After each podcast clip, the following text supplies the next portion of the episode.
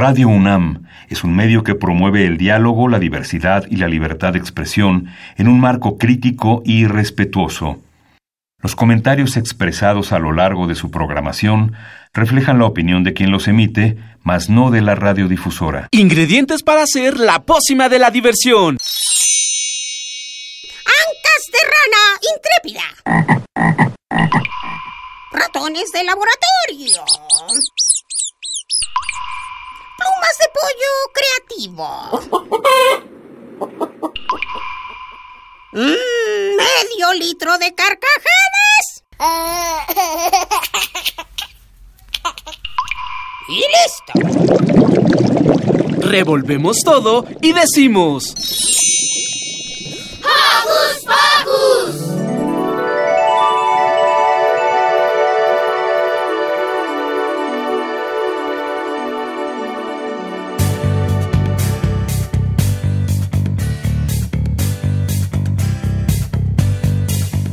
Bienvenidos a una emisión más de Hocus Pocus. Yo soy Silvia, los saludo con un sonoro beso y recuerden que estos programas son grabados porque como han escuchado debemos quedarnos en casa. Pero tenemos divertidas sorpresas para ustedes que hemos preparado entre todos. Van saludos para Milly, Lucy, Maga, Emi, Demian, Liver, Dani y Ricky. Saludo especial a Mini Santi y a Alex. Saludos también para nuestro super equipo de producción. Ivonne Gallardo, Carmen Sumaya, Lilith Ortiz y Liliana Galán. Comencemos, porque hoy en Hocus Pocus debemos quedarnos en casa, pero tenemos divertidas sorpresas para ustedes. La chef Maga nos dará la receta para convertirnos en el chef familiar. También les daremos unos consejos sobre los cuidados que deben tener en redes sociales. Pero cuidado con el vértigo, porque Ricky nos dará un recorrido por los edificios más altos del mundo. Además, llega la sección que nos dice cómo cuidar nuestra salud física, emocional y mental. Sana, sana. Así que no se despeguen de la radio porque ya empezó Hocus Pocus. Desde mi lugar atrás puedo imaginarme que por fin... Queremos saber su opinión. Síganos en nuestras redes sociales. Pueden hacerlo desde su compu, tableta o celular. Facebookeen con nosotros ingresando a Hocus Pocus Unam y regálenos un like.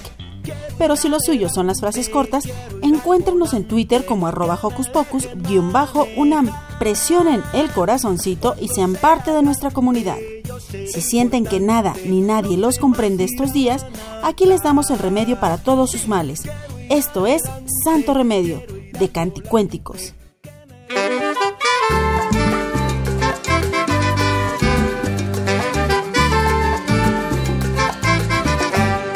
Porque nadie me comprende cuando me agarra la chinche. No saben que mis problemas son tan terribles. Me dicen que no exagere creyendo que hago berrinche. Me enojo porque en invierno las vacaciones son cortas. No quiero salir de casa tanta ropa. Tampoco me va el verano porque el calor me sofoca. Las medias me quedan grandes y los zapatos me aprietan. El buzo me queda corto y hay más problemas. No quiero tomar la leche y tengo mucha tarea. De pronto una musiquita empezó a sonar adentro. De la cabeza a los pies, de los pies a todo el cuerpo. Fue volando, que sí, santo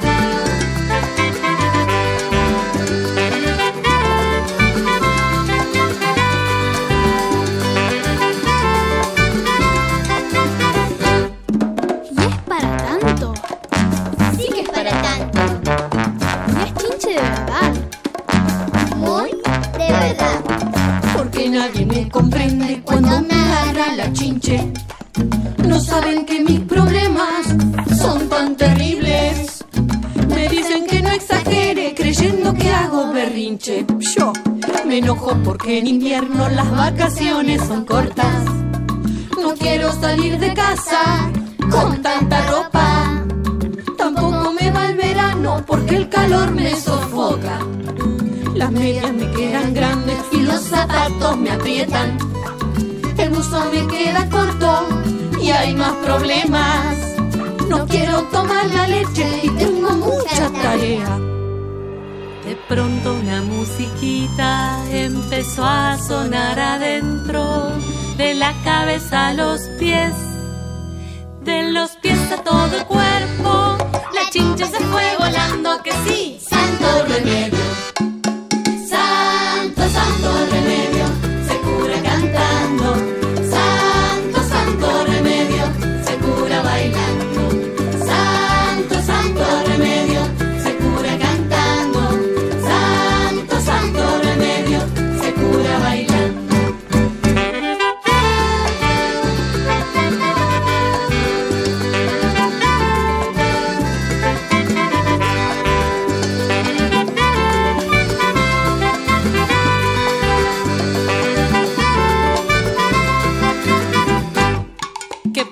Que no se escuchan? Santo remedio. Y ahora les toca a ustedes. Santo remedio. Más lindo lo canta Lola. Mejor vamos con los chicos. ¡Santo remedio!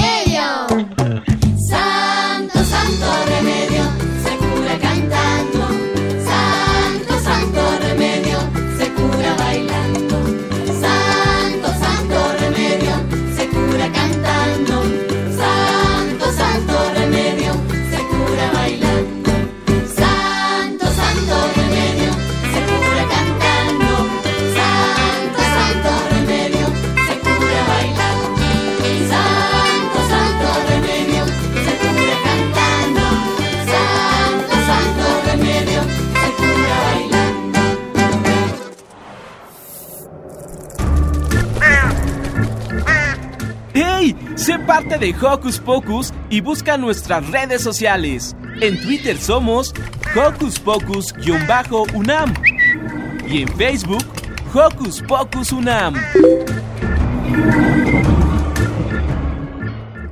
¿Ya escucharon? Santo remedio, todo se cura cantando y bailando. Pero también hay males que se curan con comida. En su familia, ¿quién es la persona que cocina delicioso? Si quieren convertirse en esa persona, la chef maga nos dirá cómo. Les rêves des amoureux sont comme le bon vin. Ils donnent de la joie ou bien du chagrin. Affaibli par la faim, je suis malheureux. Hola amigos de Hocus Pocus. ¿Tienes un cumpleaños pronto? Ya sea el tuyo o el de algún familiar, yo te daré una receta súper fácil para que todos te conozcan ahora como el chef de la familia. Esta receta es hiper práctica, porque no vas a tener que ocupar el horno, sino que tendrás que usar la estufa y de molde una olla. Bueno, los ingredientes que tendrás que usar son tan sencillos de conseguir que hasta seguro tú ya los tienes en tu casa. ¿Listo para anotar? Bueno, los ingredientes son 7 cucharadas de harina para hot cakes, 2 cucharadas de azúcar, 8 cucharadas de leche, 2 cucharadas de aceite, una olla de teflón con tapa. Para la preparación, lo primero que tienes que hacer es mezclar todo con una cuchara. Ponerle aceite a la olla, preferentemente de teflón. Es importante que la olla sea de teflón para que sí se despegue tu mezcla de pastel. Después tendrás que vaciar la mezcla en la olla y ponerlo a fuego súper bajo. Cocerlo solo por 8 minutos. Cuando ya esté frío, voltealo en un plato. Necesitamos 3 bizcochos de estos. Tenemos que hacer lo mismo dos veces más. Para decorarlo, puedes ponerle el betún que tengas o algo que se le parezca. También le puedes poner chispas, nuez en trozos, fruta o lo que tú quieras.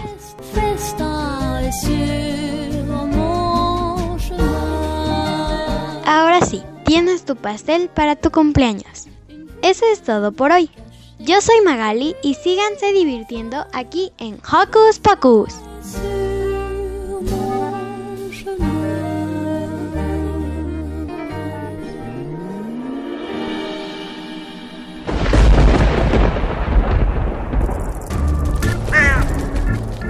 Chispas, rayos y centellas. Estás en Hocus Pocus. Si te encantan las alturas, prepara lápiz y papel para anotar los edificios más altos del mundo. Por cierto, México aparece en esta lista.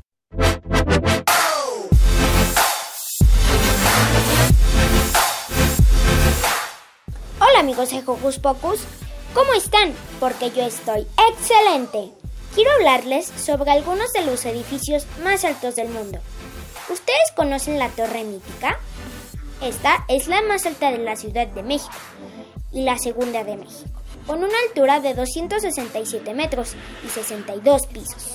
La Torre Coy también tiene 62 pisos, sin embargo, esta mide más, porque contiene una altura de 280 metros. Así se posiciona como la torre más alta de México y está dentro de los 110 edificios más altos del mundo.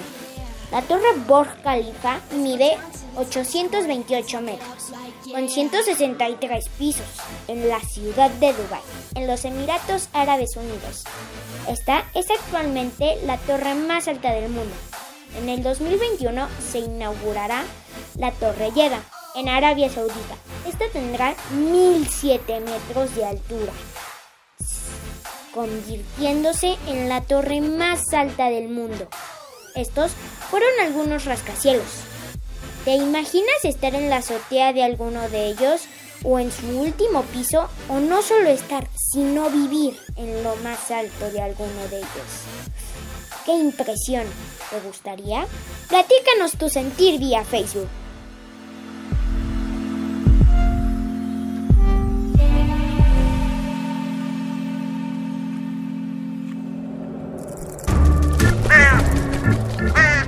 ¡Hey! Sé parte de Hocus Pocus y busca nuestras redes sociales. En Twitter somos Hocus Pocus-UNAM y en Facebook Hocus Pocus UNAM.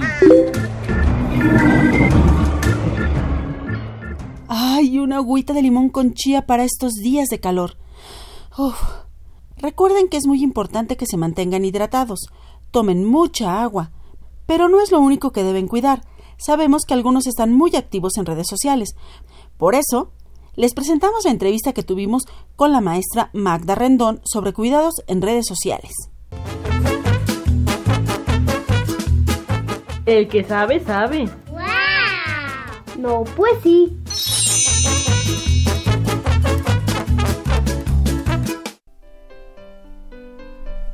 Algunas veces hacer amigos en Internet puede ser arriesgado, ya que muchas veces se trata de personas desconocidas y que ni siquiera son las mismas que en sus fotos. Y para entender mejor este tema tenemos una invitada muy especial. Démosle la bienvenida a la maestra Magda Rendón. Bienvenida. Muchas gracias. Muchas gracias. La maestra Magda Rendón es licenciada y maestra en Ciencias de la Comunicación por la UNAM, especialista en educación a distancia, coautora del libro Tecnologías 2, asesora certificada para bachillerato en línea y tutora de becarios PRONAVE, además de directora de tesis en diversos temas. Muchas gracias. Tenemos listas las preguntas. ¿Quién tiene la uno? Yo. ¿Qué son las redes sociales y para qué sirven? Ok. Las redes sociales son estas, digamos, grupos de amigos que se hacen y que existen de manera normal, como nosotros con nuestros amigos, pero ya de manera virtual es en Internet, ¿sí? Estos espacios de comunicación entre distintas personas. Sí. ¿Y para qué sirven? Sirven para hacer amigos, sirven para eh, conseguir información, sirven para hacer trabajo, sirven para estudiar o para hacer investigaciones. ¿Por qué hacer amigos en redes sociales es arriesgado? Como bien lo decías hace rato, muchas veces las personas que están detrás de la pantalla no son quien dicen que son, ¿no? Entonces, eh, son personas desconocidas, son personas que probablemente no tengan nuestra edad y que no sabemos exactamente cuáles son sus intenciones. ¿Cuáles son las ventajas de las redes sociales? Bueno, las ventajas de las redes sociales son que podemos obtener información, podemos estudiar a distancia y podemos mantener la relación con nuestros amigos cuando no los hemos podido ver, cuando se cambiaron de casa, cuando se cambiaron de escuela, entonces podemos mantener esas, esa relación con la familia también. ¿Es bueno usar las redes sociales? Sí es bueno porque las redes sociales en sí no son ni buenas ni malas. Lo importante es aprender a manejar a manejarnos en las redes sociales, con quién hablamos, qué decimos, qué información compartimos y sobre todo que nuestros papás, bueno, en el caso de ustedes o nuestros hijos, estemos en, informados de qué es lo que está pasando en las redes para poder apoyarlos y poder cuidarlos y que ustedes también aprendan a cuidarse. ¿Cómo los desconocidos nos engañan con las fotos? Ok, lo primero es que justamente abren un perfil, ¿sí? Con una foto, por ejemplo, de un niño, ¿no? Yo pongo la foto de un niño, digo que tengo 10 años, que estoy buscando amigos y empiezo a platicar cosas que son muy comunes de la edad de los chicos de 10 años. Y entonces hablo de fútbol, o hablo de las amigas, o hablo de los peinados o de las muñecas, y entonces voy atrapando la atención de los niños.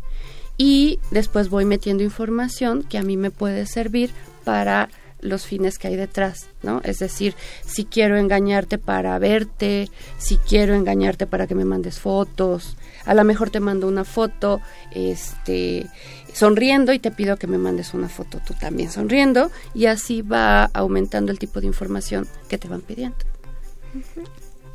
¿Por qué, las, ¿Por qué los papás dejan a sus hijos que usen las redes sociales si es, si es riesgoso? Fíjate que ese es un tema bien complicado porque digamos que se supone que los chicos de menos de 12 años no deben tener estos espacios, pero la realidad es que muchos lo tienen. Por eso es importante que los papás, si les dan permiso, vean qué es lo que están haciendo ustedes, puedan acompañarlos. Es como cuando cruzamos la calle, que los papás nos enseñan cómo cruzarla, pero nos dan la mano para cruzarla. De la misma manera en las redes. Digamos que en el ideal es que todavía no las usen, en la realidad es que sí las están usando, entonces que tengamos el, el apoyo de los papás para ver qué estamos publicando, qué cosas estamos platicando. Muchas veces platicamos una cosa de manera así presencial y decimos otras cosas en las redes. Entonces hay que tener mucho cuidado también con eso. Bueno, ¿y por qué las personas prefieren hacer amigos en redes sociales que personalmente? Fíjate que eso es bien interesante porque a partir de la pantalla y el teclado, tú te proteges. Entonces puedes decir cosas y no te arriesgas ni a que te vean, ni a que te, entre comillas, juzguen. Entonces puedes decir una tontería y a ver qué pasa.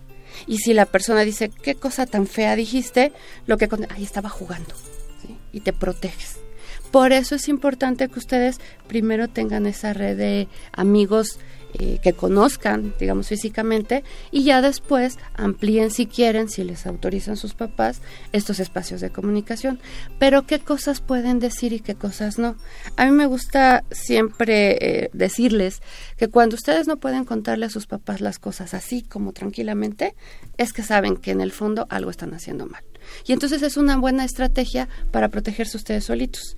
¿Esto se lo puedo contar a mi papá, a mi mamá? No, seguramente estoy teniendo una mala decisión. Entonces pueden compartirlo. Quería yo hacer esto, ¿tú qué opinas? Y entonces ya van descubriendo por qué sí o por qué no. ¿Por qué la mayoría de las personas usan redes sociales? Bueno, es, es una herramienta que utilizamos para comunicarnos. Digamos, en mi época, cuando yo era como ustedes, los teléfonos estaban en casa con un cable y había que llamar ahí, ¿sí? Eh, con el tiempo ya tenemos la posibilidad de celulares, entonces ya no necesito estar en casa esperando a que me llamen, ya puedo comunicarme fuera de casa. Es una herramienta y nos sirve para acercarnos. El problema es, por ejemplo, cuando estamos en la mesa comiendo y en lugar de estar platicando cómo nos fue en el día, todos estamos metidos en el celular. Entonces, la herramienta es muy buena, nos ayuda a acercarnos, pero si no la sabemos usar, también nos ayuda a romper la comunicación entre las personas que están cercanas. En esta, hablabas hace un rato de, de, bueno, cuando nosotros éramos como ellos, éramos más pequeñas, podíamos salir a jugar a la calle, podíamos, perdón, pasar horas con los amigos jugando y no había ni problemas ni de que te fuera a apachurrar un carro, ni de que alguien te fuera a golpear y mucho menos de que alguien pudiera secuestrarte, de que alguien pudiera robarte. ¿Qué sucede en este contexto ahora y este, digamos, incremento del uso de las redes sociales? por los niños? Bueno, por un lado hay que, bueno, ustedes imaginar, nosotras recordar cómo antes teníamos más hermanos, teníamos muchos primos, normalmente vivíamos en espacios más amplios, podíamos salir a la calle, no había tantos coches que circularan y entonces podíamos jugar y nos protegíamos entre todos. Ahora las casas son más pequeñas, hay menos hermanos, menos primos, menos posibilidades de estar en convivencia, por un lado. Y por otro, eh, los tiempos que tenemos, sobre todo en la ciudad, nos hacen que estemos más, eh, valga la palabra, tiempo en casa y entonces los espacios para comunicarnos se vuelven las redes. Es decir, en lugar de salir a jugar, jugamos a través, platicamos a través de la, eh, de la computadora, digamos, en Internet.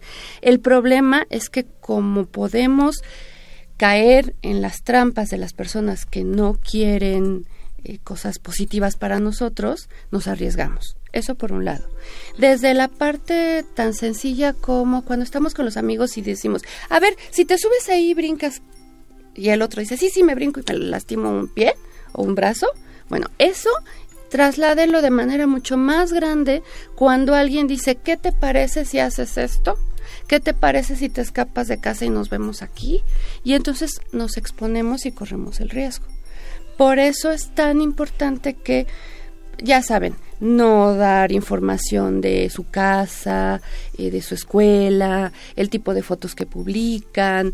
Es como darles el permiso, hace rato decías de lápiz, es como permitir que otra persona tenga tu lápiz sin pedirte permiso. Y lo peor es el uso. A lo mejor tú le prestas a tu amiga la pluma, pero ella se pone a rayar las paredes. Entonces, aunque era tu pluma y ella está haciendo las acciones, tú formaste parte de eso. Entonces, evitar que tus cosas tus fotos, tu imagen, tu persona sea expuesta. Magda, nos gustaría mucho que fueras pensando cuáles son los tips que necesitamos saber los niños, cuáles son los tips que necesitamos saber los papás y también hablar de, bueno, los tips para los niños que ya tienen redes sociales y los tips para los niños que van a abrir apenas una red social. De acuerdo. ¿Sale? Y mientras tú piensas esto, nosotros vamos a escuchar a Speedy González con nuestros amigos de la granja del tío Bob.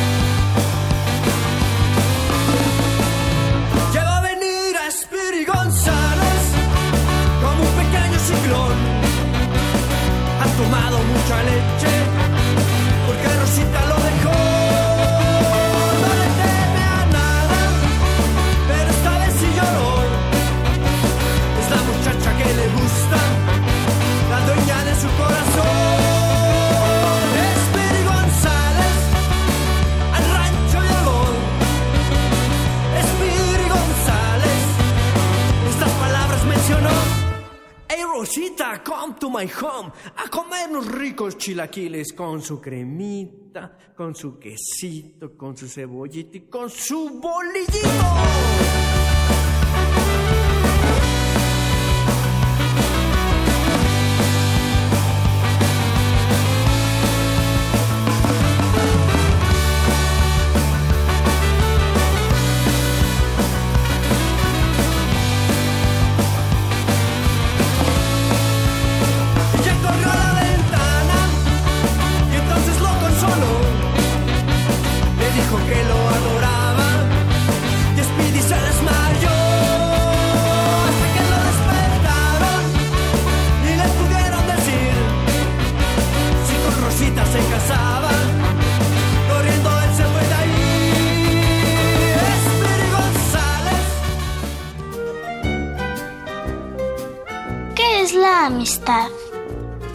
Para mí, la amistad es una unión entre personas y algo que puede ser divertido para todas las edades.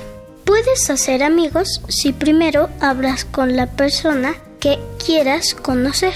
Por ejemplo, puedes preguntarle su nombre, qué le gusta y cuál es su comida favorita.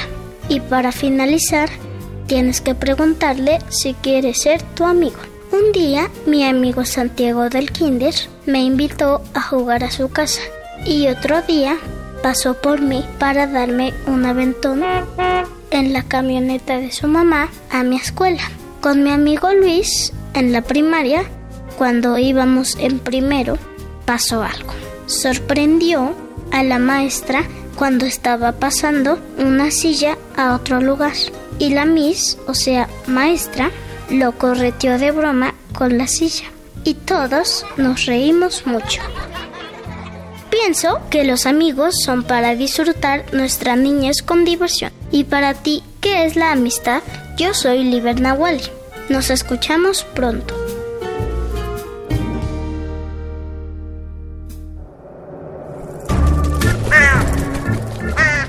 ¡Hey! Si te gusta navegar por las redes sociales, síguenos en Facebook y danos un like. Encuéntranos como Hocus Pocus Unam.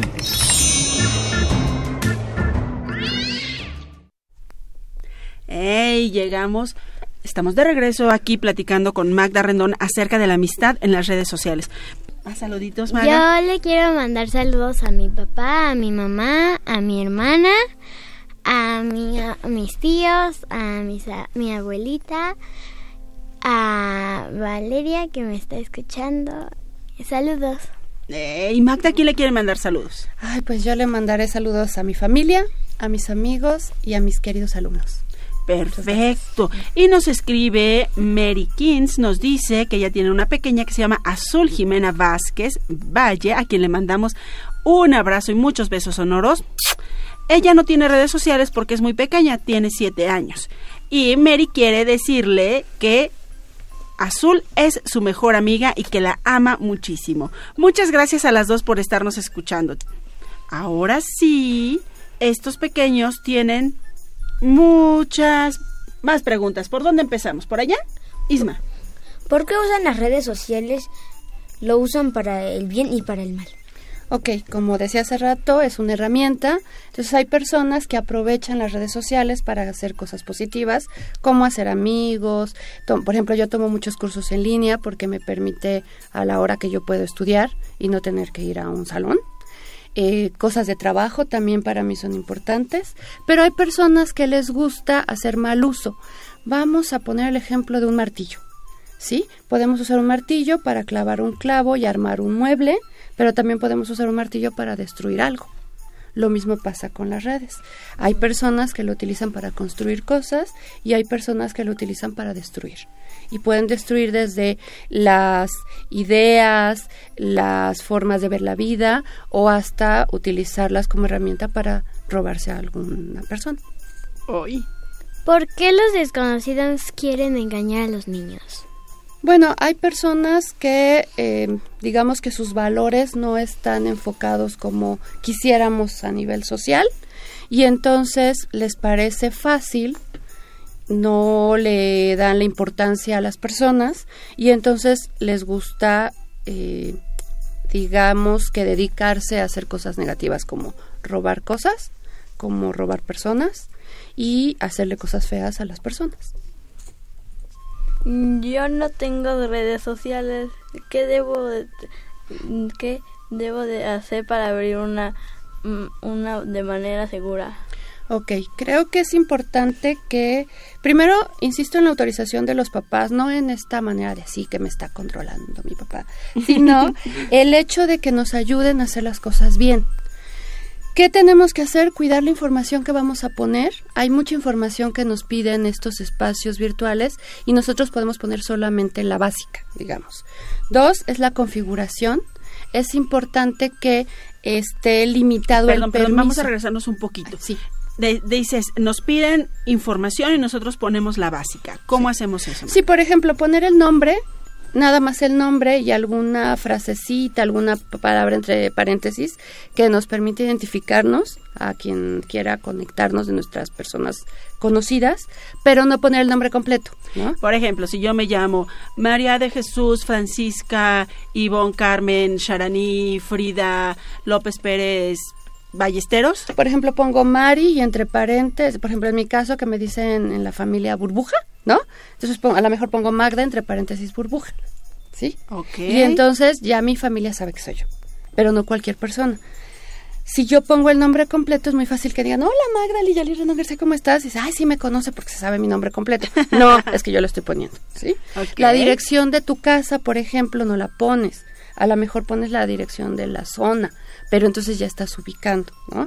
La edad eh, depende de los espacios, a veces piden la edad, pero se puede bloquear. O sea, en la red pones la edad, pero no la puede ver cualquier persona. Es decir, en el formulario que me pide yo pongo que tengo 12 años, pero eh, hay una opción que me va a decir si quiero o no quiero que se vea eso reflejado en el perfil. Exacto, exacto.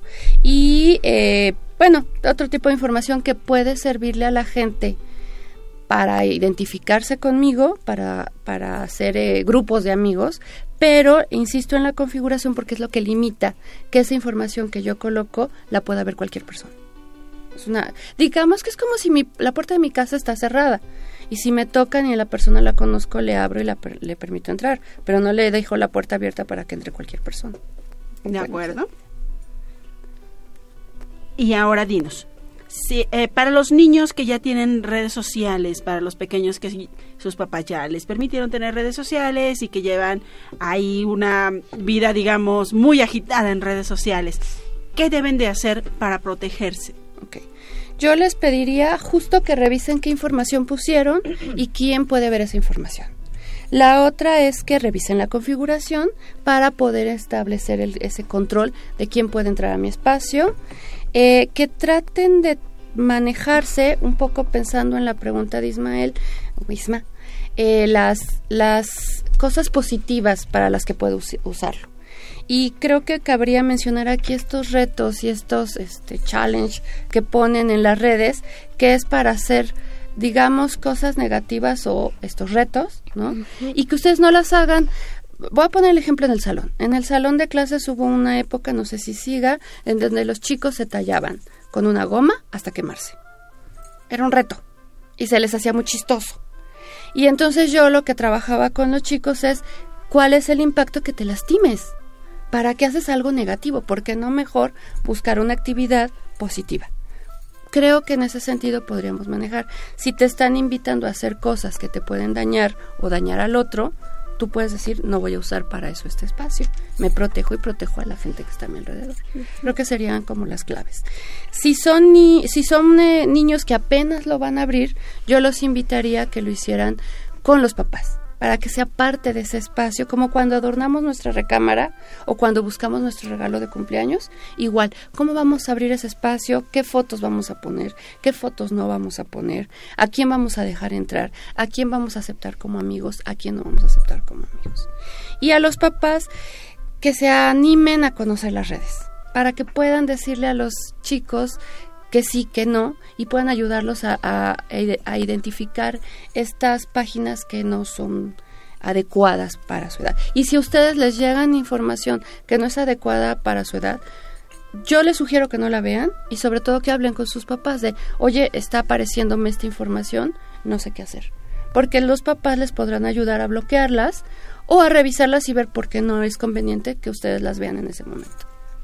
Magda, entonces, ¿a qué edad es pertinente que los niños comiencen a tener contacto con las redes sociales? Digamos que de manera eh, formal dicen que a partir de los 12 años, pues cuando pueden empezar. Se supone que es cuando ya tenemos un poquito más desarrollada la capacidad para tomar decisiones y evaluar los pros y los contras. Si se pueden esperar otro poquito, Mejor. ideal.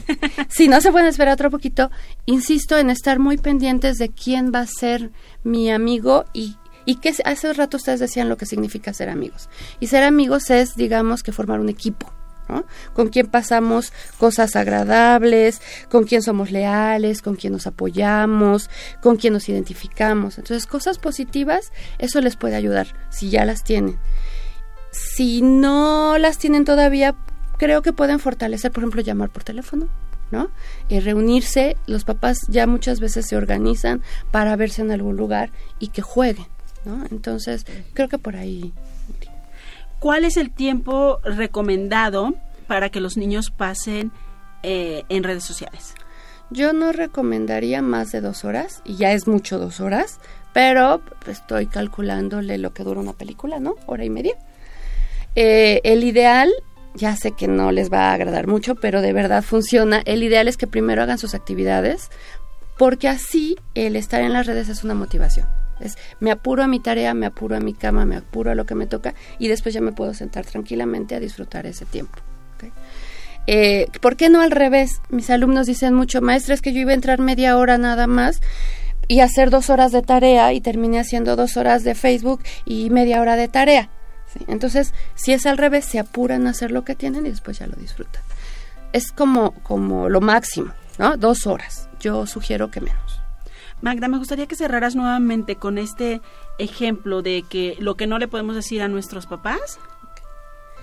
Si no le puedes decir a tus papás lo que estás pensando, lo que te están eh, pidiendo, a lo que te están invitando, es que seguramente es algo incorrecto. Y es un filtro que les puede ayudar a ustedes. Si no saben evaluar si eso es bueno o malo, piensen, si se lo cuento a mi papá, se va a enojar entonces hay algo mal ahí y entonces lo platican con los papás. ¿Sí? Sobre todo en información que les pidan en las redes. Creo que esta parte haría énfasis. Si ustedes les piden información y ustedes saben que sus papás les dirían que no, es que están corriendo peligro. No se arriesgan. Así como no se arriesgan a cruzar la calle cuando está el semáforo en rojo, no se arriesguen a espacios en las redes que no están siendo apoyados o supervisados por los adultos. Ay, pues muchísimas gracias por darnos luz en Muchas este tema. gracias. Y Gracias a usted. eh, para despedirte, vamos a mandar a una canción para otros que también son grandes amigos de nosotros, especialmente ahora para los papás, para los papás que están al tanto de todos estos pequeños, para que nos sigan apoyando, les vamos a dedicar esta canción que se llama Te quiero de Pepe. Gracias.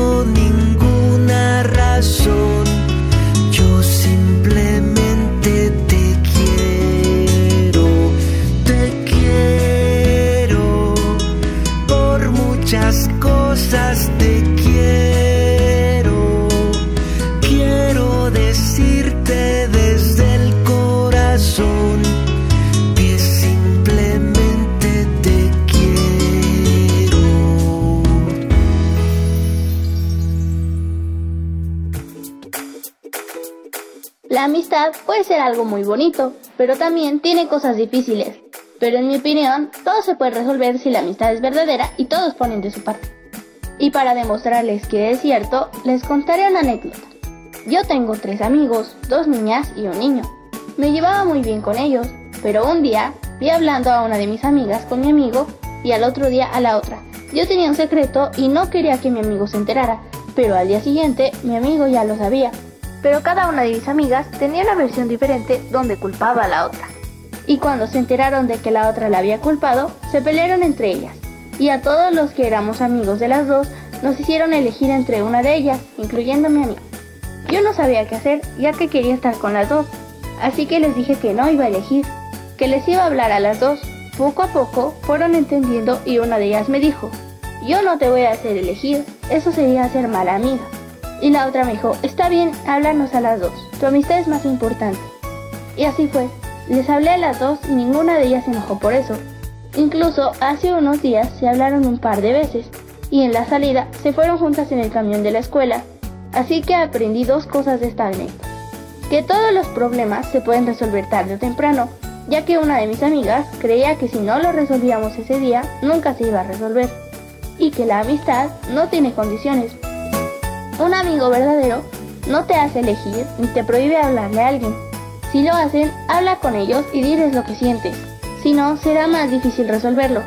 Y si no te hacen caso, esa amistad no vale la pena. Pero no te preocupes, hay muchos buenos amigos en el mundo. Date tiempo para conocerlos a todos. Soy Lucy y nos escuchamos pronto. Adiós amigos.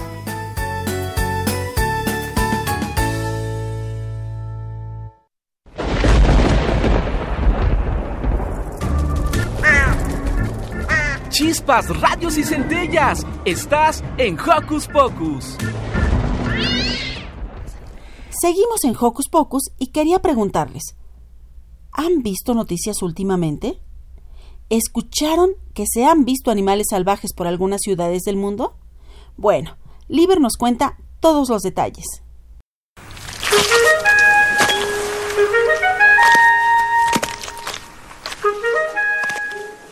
Es un pez, pero respira aire. Es un pez, pero camina por la tierra. Es un pez, pero vive en el barro. Es sorprendente. Parece dinosaurio. Es el pez saltarín del fango.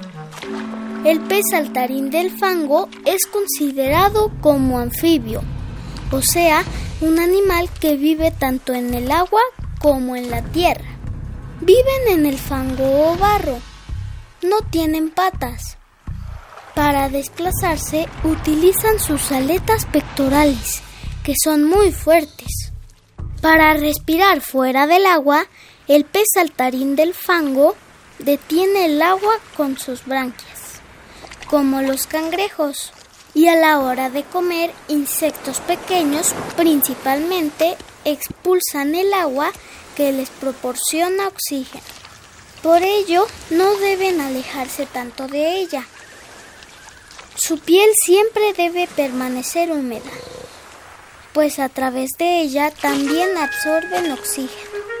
Para atraer a su pareja, el pez saltarín del fango tiene que dar sus mejores y más altos brincos, pues al ser tan pequeño, mide de 12 a 15 centímetros, corre el riesgo de no ser visto por una hembra. El pez saltarín del fango vive en África principalmente, aunque también se les ha visto en Japón. Informo para Hocus Pocus, Liber Nahuali, el explorador de la naturaleza.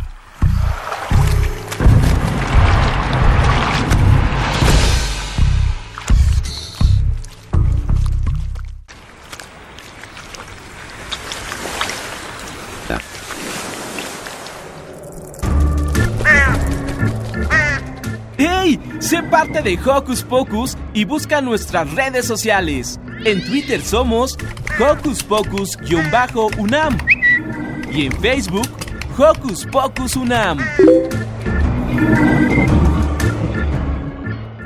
Aunque la información que nos presenta Liber es muy interesante, también es muy importante que reflexionemos sobre la demás información que te brindan los medios de comunicación.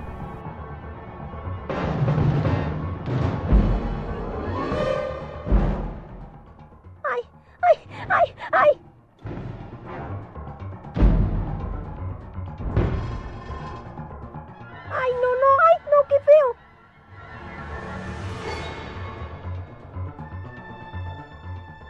Que no te asusten, que no te engañen, que no te mientan sobre la realidad.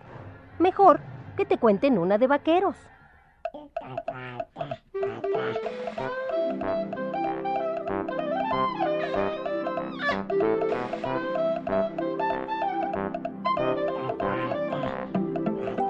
Solo porque eres chiquito, los adultos tontos creen que no puedes entender la realidad, cuando lo único que sucede es que ellos no saben explicarla.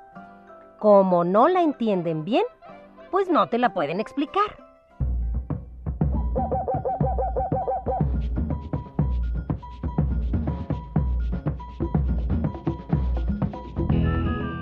Los medios de comunicación, como radio, televisión, revistas, libros o periódicos, tienen el compromiso de informarte la verdad, a ti y a la sociedad. Y quiero decirte que los niños como tú también forman parte de la sociedad. Un ejemplo, son pocos los diarios que se preocupan por decirle a un niño la verdad en el periódico, como el periódico La Jornada.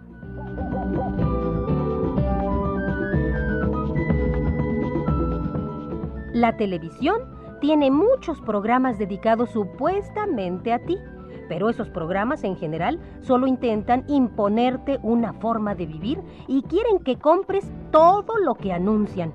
A estos programas no les interesa que tú te formes un criterio propio.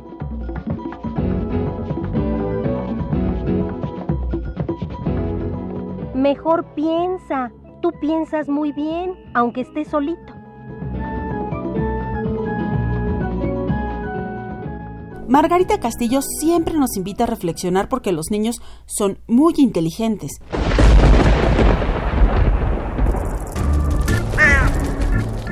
Chispas, radios y centellas. Estás en Hocus Pocus. ¿Quién está ahí?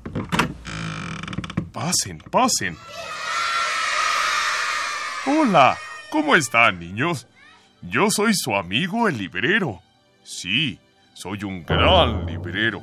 Soy tan grande, pero tan grande, que mis repisas resguardan un montón de libros. ¡Guau! Libros que contienen historias increíbles, historias mágicas y únicas que solo esperan a que ustedes niños vengan, tomen uno y comiencen a leer y a dejar volar la imaginación. ¿Quieren intentarlo? Vengan, acérquense. Tengan cuidado, eh, por favor. No. No, por favor, no. Algunos libros como los rojos me causan cosquillas. Por favor, con cuidado, de uno por uno. Así, así está mejor. A ver, a ver, a ver, a ver. ¿Qué libro han escogido? Mmm, qué interesante historia. Pongan atención.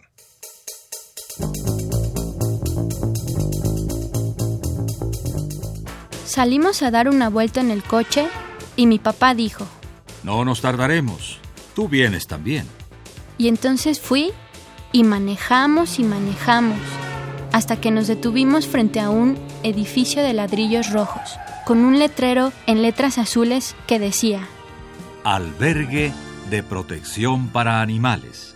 y adentro caminamos por un largo pasillo de cemento, frente a jaulas con todo tipo de perros, grandes y chicos, gordos y flacos, algunos escondidos en un rincón, pero la mayoría ¡au! ¡au!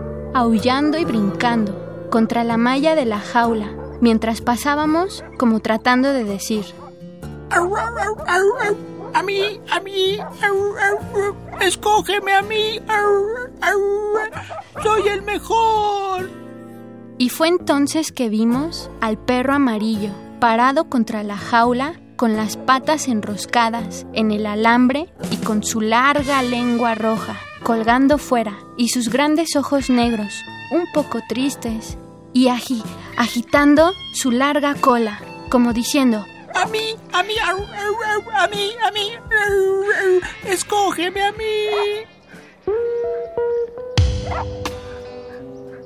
y eso hicimos. Lo escogimos a él.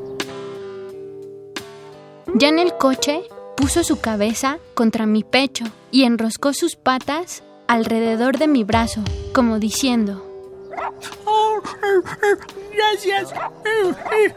gracias. gracias.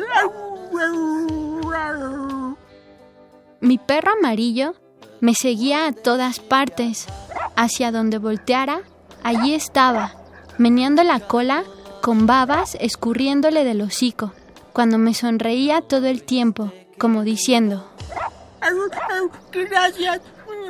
Gracias, gracias por escogerme.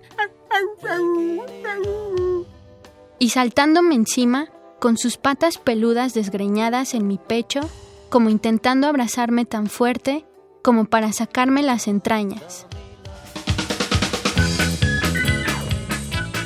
Y cuando los niños jugábamos afuera, pateando la pelota, él la correteaba y la empujaba con su nariz. Empujaba, empujaba, empujaba y babeaba toda la pelota. Pero a nadie le importaba, porque era un perro tan gracioso. Ese perro Sky, ese desgreñado peludo, sonriente, perro Sky. Perro Sky. Y yo lo llamaba todas las mañanas, todas las tardes. Oye, Sky.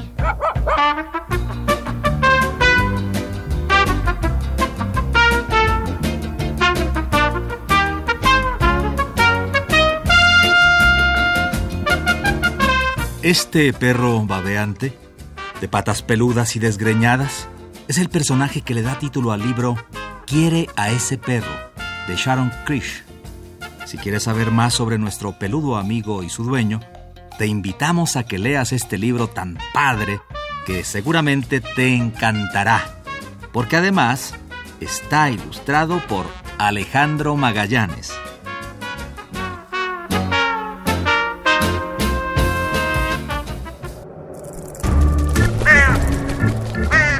¡Hey! Sé parte de Hocus Pocus y busca nuestras redes sociales. En Twitter somos Hocus Pocus-UNAM y en Facebook Hocus Pocus UNAM.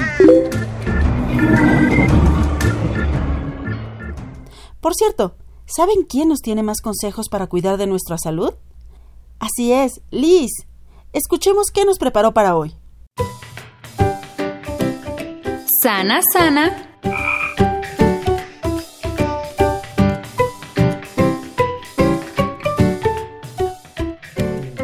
Hola Foco Escuchas, me da mucho gusto compartir con todos ustedes este espacio y quiero preguntarles si han notado que por estar ya varias semanas en casa y modificar su rutina totalmente, alguna de sus habilidades, destrezas o incluso su rendimiento escolar se han modificado. Bueno, pues para conversar sobre este tema, hoy nos acompaña Pamela Bruciaga de la Cuesta. Ella es terapeuta ocupacional del Hospital Infantil de México, Federico Gómez. Hola Pamela. Hola Liz, muchas gracias por el espacio. Gracias. Primero explícanos un poco a qué se dedica una terapeuta ocupacional. Eh, nosotros somos los profesionales que nos encargamos de maximizar la habilidad y función de niñas, niños, adolescentes y adultos que pueden tener alguna dificultad en su cuerpo o en los sentidos o de aprendizaje, como niños que no pueden agarrar el lápiz correctamente, niños o adultos que no pueden bañarse o vestirse solos por algún tipo de discapacidad, o niños que no saben expresar porque algunas sensaciones les gustan y otras no les gustan. Lo más importante de mi trabajo, bueno, es hacer que todos los que necesitan de una terapeuta ocupacional como yo puedan desarrollarse en lo que más les gusta de la mejor manera posible. Oye, qué padre, muy bien. Pues mira, después de pasar ya varias semanas en casa, se pueden perder ciertas habilidades que, bueno, los escuchas han ganado durante la escuela. Entonces, ¿cómo podemos eh, tener una caligrafía mucho más precisa y legible? ¿Y qué, qué les recomiendas hacer a los escuchas para mejorar su letra? Pues estas habilidades se conocen como de motricidad fina. Nosotros en casita podemos, este, todos tus amigos pueden ayudarnos a guardar monedas en una alcancía, por ejemplo, utilizando todos los dedos. Este es importante que su dedo pulgar haga equipo con todos los demás. Eh, pueden hacer también bolitas de diferentes tamaños con masitas suaves, de estas de colores. Este, también pueden ayudarle a sus papás en casa en actividades del hogar, como quitar pinzas de ropa, por ejemplo. Ok, y para trabajar en las habilidades lógico-matemáticas, ¿qué estrategias les recomiendas a los Joco Escuchas? Eso es muy importante que siempre mantenemos, mantengamos la mente muy activa. Y se puede incluir fácil en casa, por ejemplo, pueden ayudar a separar la ropa por color para que puedan lavarla. Pueden em, contar cuántas latas de atún hay en la alacena, cuántas latas de verdura hay en la alacena. Eso nos puede ayudar mucho. Muy bien, y bueno, también nos han dicho que en este tiempo que hemos permanecido en casa, pues no son vacaciones. Entonces, ¿cómo podemos dar continuidad a, continuidad a las rutinas establecidas en la escuela? Es Liz, es muy importante porque cuando todo esto termine, pues nosotros tenemos que reincorporarnos a nuestras actividades. Lo más importante es continuar con la rutina que ya teníamos establecida. Es decir, eh, que nos paremos a una hora específica, que nos durmamos temprano y que dentro del día nosotros podamos tener un horario para realizar actividades escolares y un horario, perdón, para realizar actividades de juego. El juego es muy importante, ¿cierto? Así es, Liz, es importante que así como tenemos actividades de la escuelita, podamos mantenernos ocupados en jugar y es muy importante que podamos regresar a juegos como memorama, como dominó, que mantengan nuestras destrezas y habilidades muy activas. Perfecto, pues muchas gracias Pamela por conversar con nosotros. Seguramente los Juego Escuchas estarán muy pendientes de no tener un rezago en su desarrollo. Yo soy Liz, les envío un abrazo sonoro y nos escuchamos en la siguiente cápsula de Sana Sana.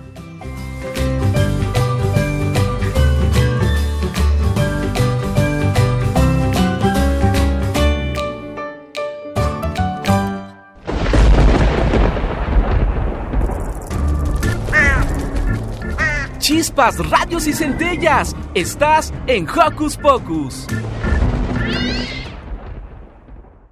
Hoy tuvimos de todo. Vencimos el miedo a las alturas e incluso nos volvimos grandes chefs. Hoy me despido de ustedes, pero recuerden que nos escuchamos la próxima semana con más diversión en Hocus Pocus. Yo soy Silvia y me despido de ustedes con un sonoro beso. Radio UNAM presentó el espacio donde las niñas y los niños usan la magia de su imaginación.